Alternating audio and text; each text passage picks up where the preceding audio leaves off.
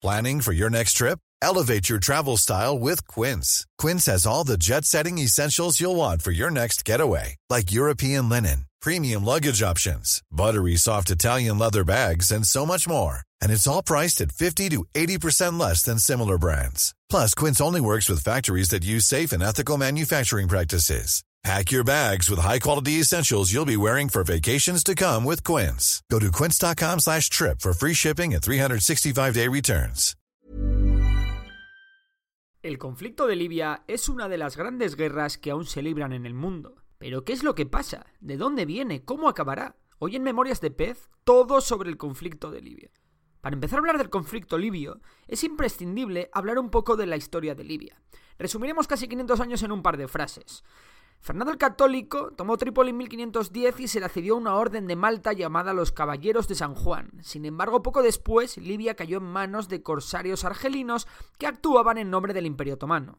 De esta manera, el Imperio Otomano, con capital en Estambul, mantuvo Libia casi cuatro siglos hasta 1912, cuando Italia, bastante cabreada porque en el reparto de las colonias africanas no le había tocado nada, arrebató Libia al Imperio Otomano.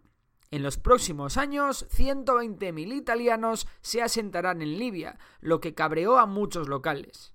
Pero lo más importante de aquella época italiana en Libia es la creación en 1934 de la actual Libia tal y como hoy la conocemos, que hasta hoy en día mantiene sus fronteras. Italia, a pesar de la ayuda alemana, pierde Libia en la Segunda Guerra Mundial, cuando el Afrika Korps es derrotado. Tras la Segunda Guerra Mundial, la mayor parte de Libia queda bajo administración británica, salvo la zona de Fesan que queda controlada por Francia. El caso es que los aliados no logran ponerse de acuerdo sobre el futuro de Libia y hacen que la ONU decida dar la independencia al país dejándolo en manos de Sidi Idris, jeque de los Anusi, que había colaborado con los aliados durante la Segunda Guerra Mundial. Sidi Idris se proclama rey y forma el Reino de Libia, que se convierte en la primera colonia africana en lograr su independencia. Este hecho contribuyó a desencadenar las luchas por la descolonización de África, de las que hablaremos en otro vídeo, así que ya sabes, suscríbete para estar al tanto de todas las novedades de Memorias de Pez. Seguimos. El caso es que de repente Libia descubre que tiene ingentes cantidades de petróleo en su interior, y el rey Idris, que tonto no es, deja a las compañías extranjeras explotarlo a cambio de mucho pero que mucho dinero. De esta forma se crea una élite libia asquerosamente rica al calor del petróleo. Sin embargo, también las desigualdades aumentan en el país, el dinero del petróleo no llega a todos los bolsillos y la popularidad de la monarquía comienza a caer en picado. En 1969, el ala izquierdista del ejército da un golpe de Estado y derroca la monarquía, aprovechando que el rey se encontraba de vacaciones en Turquía. Se instaura un consejo militar revolucionario presidido por un joven y desconocido oficial, el coronel Gaddafi, que nombra un nuevo gobierno y así es como Libia cambia para siempre y cómo se empieza a explicar un poco la crisis que ha sumido al país en el caos más absoluto. Gaddafi era un líder que abrazaba un modelo de gobierno socialista, pero que no renunciaba a la defensa del Islam.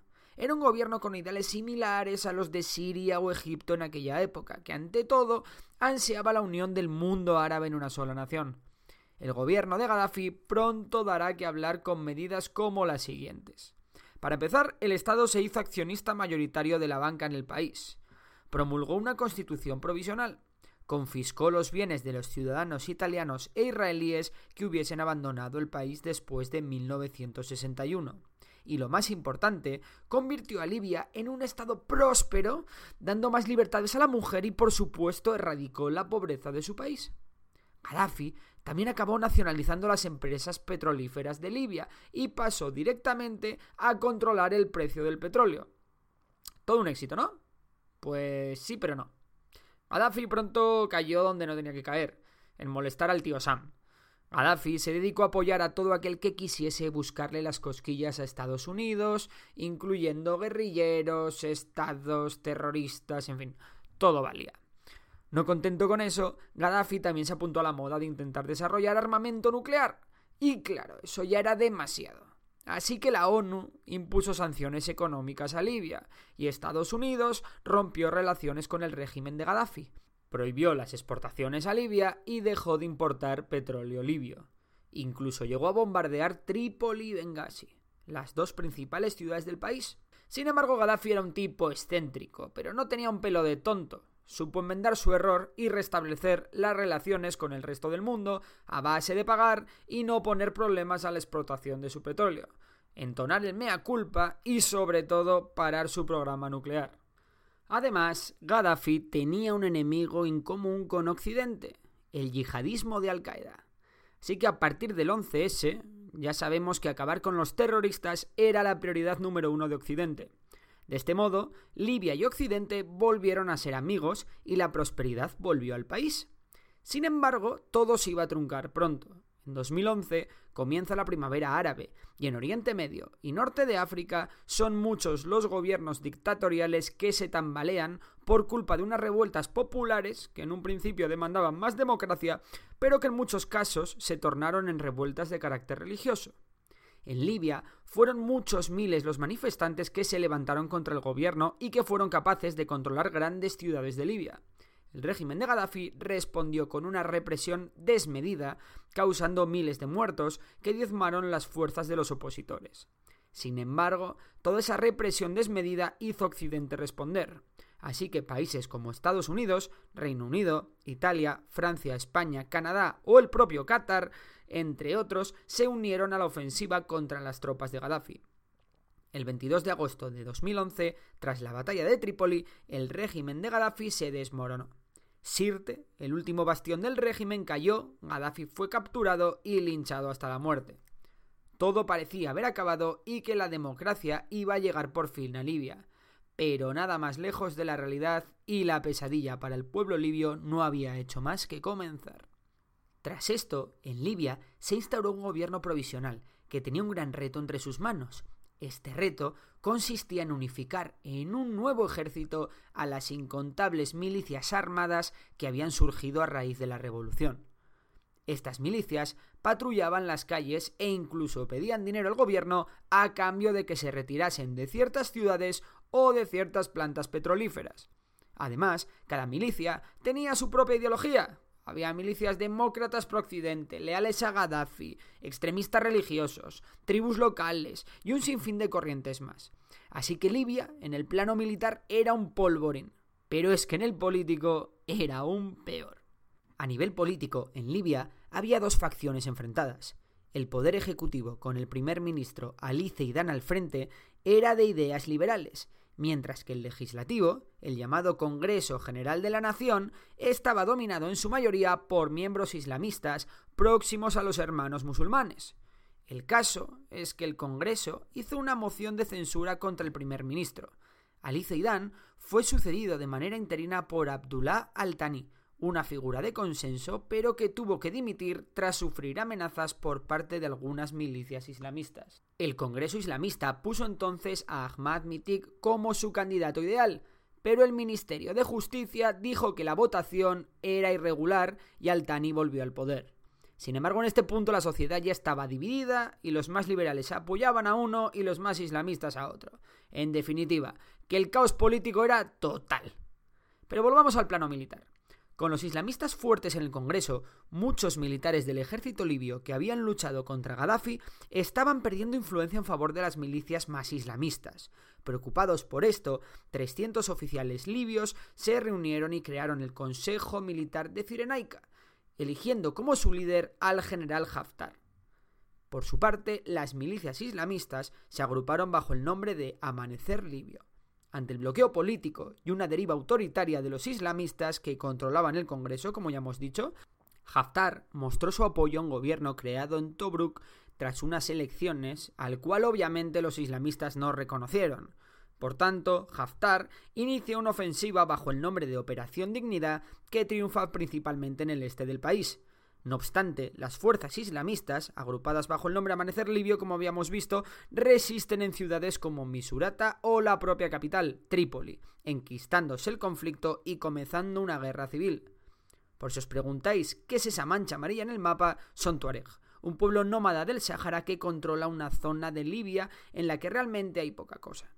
Sin embargo, no acaba todo aquí, y es que aún quedaba por actuar un nuevo actor en el conflicto, el Estado Islámico y otros grupos afines se apuntaron a pescar en Río Revuelto y tomaron la ciudad de Sirte, Derna y otras localidades aledañas. Así que recapitulemos. En el este del país está el gobierno de Tobruk, con el ejército de Libia de su lado comandado por el general Haftar. En el centro y norte tenemos terroristas yihadistas controlando ciertas ciudades. En los desiertos del sur, tuaregs y otras tribus locales. Y en el resto, pues por si fuera poco, en 2016 aparece un nuevo actor en Trípoli, la capital de Libia. Y es que la comunidad internacional empezó a tomar partido. El avance de los yihadistas hizo que la ONU sentase a todas partes a negociar y creara un nuevo gobierno, sí, uno más, llamado el Gobierno de Acuerdo Nacional. ¿El problema? Pues básicamente que ni Dios hacía caso a este nuevo gobierno y el resto de facciones continuaron luchando entre sí sin que el nuevo gobierno, apoyado por la ONU, tuviese un poder real. El Congreso General Nacional, controlado por los islamistas, pasó a llamarse Gobierno de Salvación Nacional, pero realmente dentro de él nada cambió. Y antes de contaros cómo va a acabar todo esto, es hora de repasar quién apoya a cada bando. La ONU, con Estados Unidos y la Unión Europea, apoya al gobierno de acuerdo nacional que ya dijimos que apenas tiene poder real. Turquía, Sudán y Qatar a los islamistas del gobierno de salvación nacional. Y Egipto, Emiratos y Rusia al gobierno más liberal del general Haftar. Y ya por fin, después de tanto tiempo, vamos al desenlace. Para empezar, los yihadistas del Estado Islámico fueron derrotados por las milicias islamistas y por las del general Haftar perdiendo todas las ciudades que poseían. Y en la lucha principal, en la que libran los islamistas del Gobierno de Salvación Nacional y las tropas del general Haftar, es este último el que lleva la delantera, teniendo la mayor parte de las ciudades y de los pozos de petróleo del país. A fecha de edición de este vídeo, el general Haftar busca tomar la capital del país y las últimas ciudades en manos de su enemigo, mientras que Turquía está trayendo mercenarios de Siria para apoyar al gobierno islamista de Salvación Nacional. Este desesperado movimiento de Turquía no parece que vaya a ser suficiente para darle la vuelta a la tortilla, y todo apunta a que Haftar se acabará haciendo con el control del país. ¿Y tú qué opinas? ¿Qué crees que puede pasar después? Ya sabes que si te ha gustado el vídeo, puedes darle like, suscríbete al canal si aún no lo estás, y nos vemos en los comentarios. También puedes seguir a Memorias de Pez en Instagram. Un saludo a todos y hasta la próxima. Even when we're on a budget, we still deserve nice things. Quince is a place to scoop up stunning high-end goods for 50 to 80% less than similar brands. They have buttery soft cashmere sweaters starting at $50 luxurious Italian leather bags, and so much more. Plus, Quince only works with factories that use safe, ethical, and responsible manufacturing. Get the high-end goods you'll love without the high price tag with Quince. Go to quince.com/style for free shipping and 365-day returns.